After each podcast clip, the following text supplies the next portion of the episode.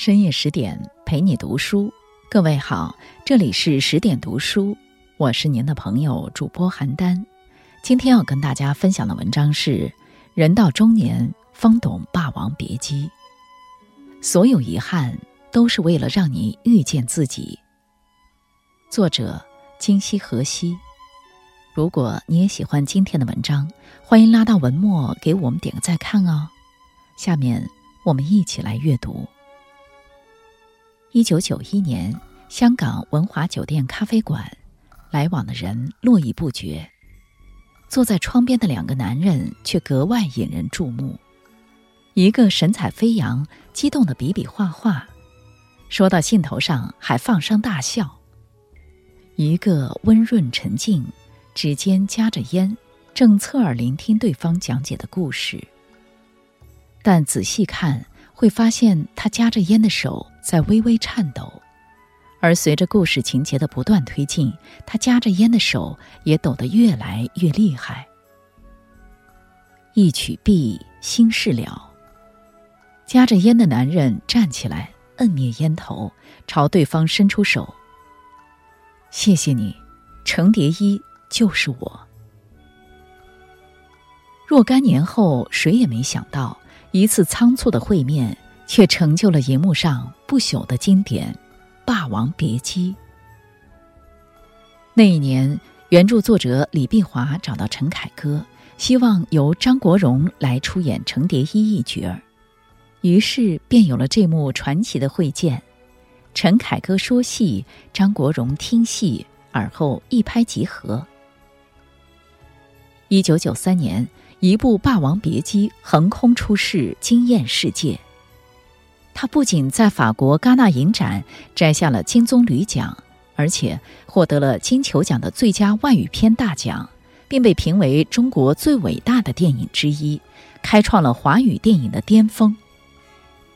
在戏中，程蝶衣矢志不渝，至死方休，穿越乱世依然初心不改；在戏外，张国荣以梦为马，热烈纯粹，成为亿万影迷心中风华绝代的传奇。这场遇见里的每个人都曾在巨大的遗憾漩涡中沉浮挣扎，甚至求救毁灭。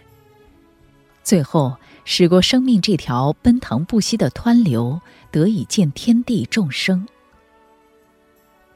常言道：“所有遗憾皆是修行。”人到中年，便利无常，更懂了遗憾的个中真味。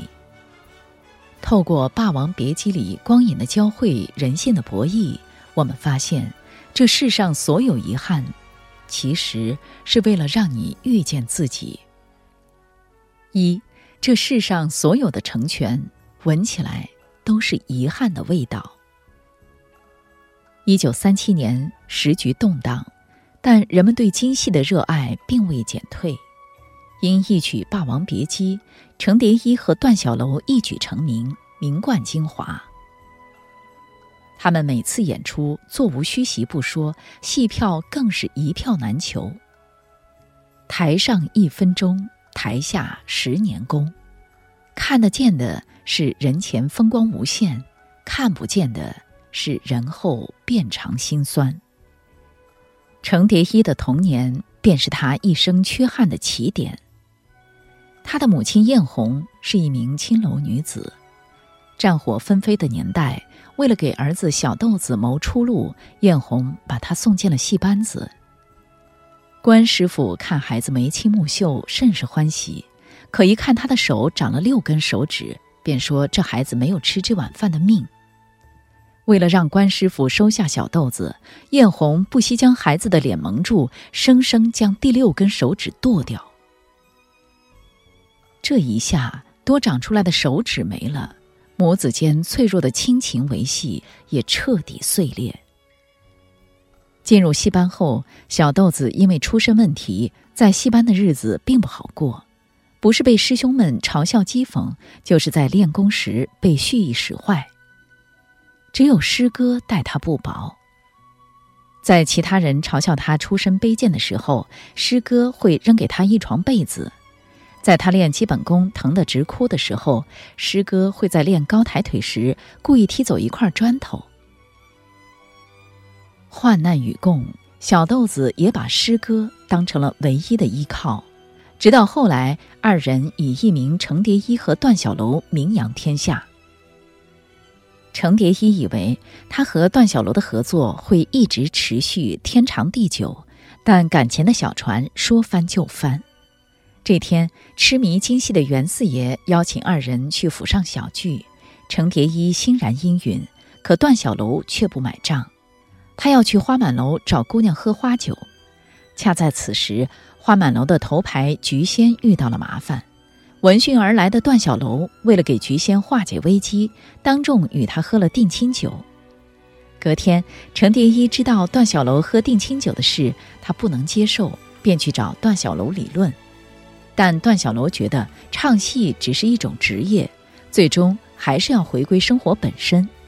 自此，在分道扬镳的路上，二人越走越远，再回不去从前形影不离、亲如手足的时光。《次第花开》中说：“从出生到终老，我们的一生就是一个不断失去和分离的过程。遗憾是生活的必修课。曾与你共饮欢笑的伴侣，可能因命运的流转一笑而过；那些信誓旦旦永远与你并肩的友人，也有转身离开的刹那。不过，好的、坏的。”都是人生旅途上难忘的经历和记忆，不必深陷，亦无需纠缠，把它们当成宝贵的经历，收进时间的锦囊。等到未来某天再回首，能牵动你的嘴角微微扬起，让你感念那段岁月带来的成长，便不虚此行。二，倾尽一生，我们都在尝试与遗憾和解。菊仙是个苦命的女人，虽然心高气傲，但是出身卑微，栖居青楼，而被世人所不齿。段小楼出现后，菊仙对日子有了新盼头，离开花满楼，开始新生活。于是，她拿出所有家当，包括首饰和耳环，甚至还脱下鞋子来为自己赎身。奈何他和段小楼的好日子还未定下，段小楼就因为顶撞日本人被抓了起来。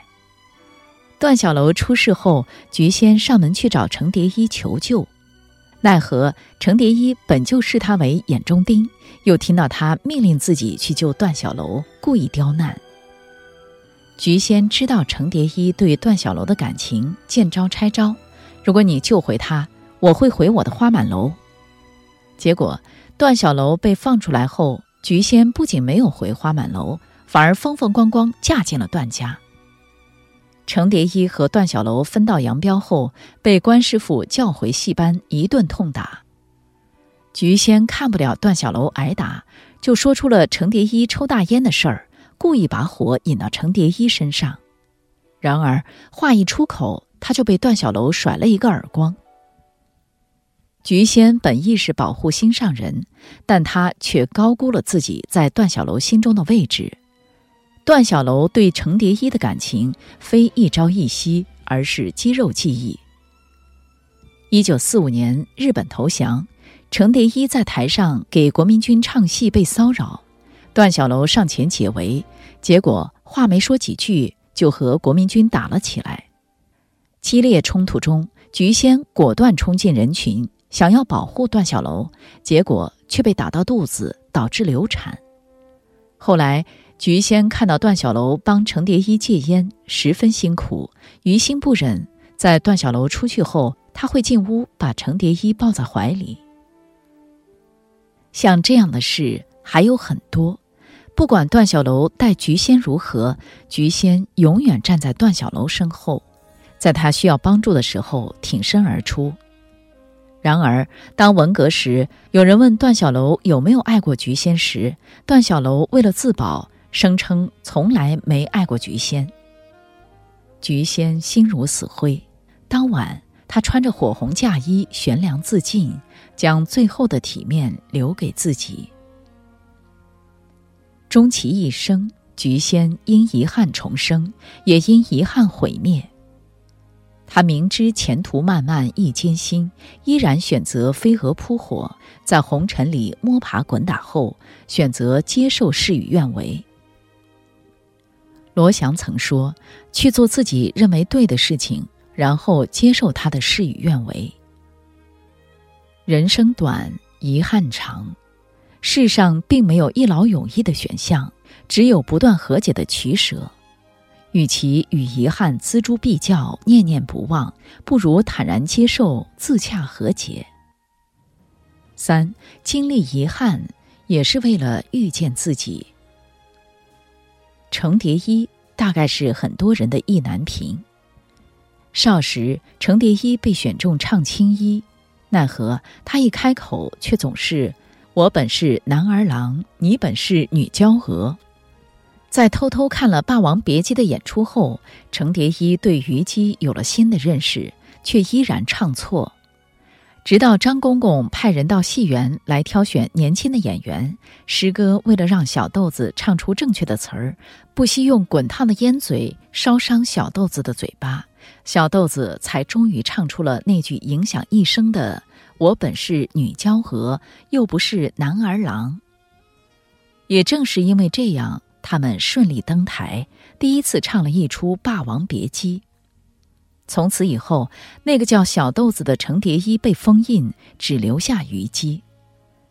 京城最有权势的戏迷袁四爷对《霸王别姬》研究颇深，但在看到台上的虞姬时，惊为天人，连连感慨：程蝶衣就是虞姬转世。他不仅送了程蝶衣一套凤冠，还送来条幅“风华绝代”。所以在程蝶衣的认知里，择一世终一生。于是，在被段小楼背叛后，程蝶衣十分痛苦，却无处倾诉。也是从那时起，他和袁四爷一起唱《霸王别姬》，一起画霸王的脸谱。程蝶衣把袁四爷当成了知己。一九六六年，段小楼被收养的弃婴小四陷害，并牵连到程蝶衣。小四伙同众人把程蝶衣和段小楼拉出去游街，让他们互相揭发对方罪行。被吓傻的段小楼当众揭发程蝶衣的罪行，并极尽诬陷编造之能事。程蝶衣当场爆发，他正面回击，连楚霸王都跪下来求饶了。京戏。能不亡吗？身处低谷，程蝶衣想的依然还是京剧，还是虞姬。多年后，兄弟二人再次同台，他们又唱起了程蝶衣刚入行时记不住的桥段。只是这时，程蝶衣选择做一回真虞姬，唱完那句“我本是男儿郎，又不是女娇娥”。程蝶衣选择自刎于挚爱的舞台之上，走过半生遍历浮沉，程蝶衣用生命诠释着虞姬，为他生，为他死。说了是一辈子忠贞，就当真是一生来践诺。而在生命最终被迫成为虞姬的程蝶衣，选择回归自己。成为自己，恰如作家吴启诗在《无声告白》说道：“我们终此一生，就是要摆脱他人的期待，找到真正的自己。戏如人生，人生如戏，与遗憾和解，接纳一切，人才能重新审视自己，看清方向。”从而做出优化和调整，不再背负沉重的枷锁。人生的遗憾，换一种角度看，其实是一种成全。回首整部电影，我们感叹菊仙的勇毅，段小楼的世故，最终臣服于程蝶衣的化茧成蝶。在他短暂却绚烂的一生里，始终在不停成为自己。而程蝶衣的旅程，又何尝不是我们每个人的必经之路？人这一辈子从来都是悲喜交加、得失共存，这些错综复杂的事物交织在一起，才构成了我们独一无二的人生。所以，不要去抱怨生命里的苦难，也不要去埋怨生命里的缺憾。当你走过痛苦和失去，擦肩遗憾和错过，便能脱胎换骨，蜕变成一个更优秀的自己。就像李碧华在《霸王别姬》里写的那样：“人得自个儿成全自个儿。”共勉。这篇文章我们就阅读到这里，更多美文请继续关注十点读书，也欢迎把我们推荐给您的朋友和家人，一起在阅读里成为更好的自己。我是邯郸。我在中国重庆，祝您晚安。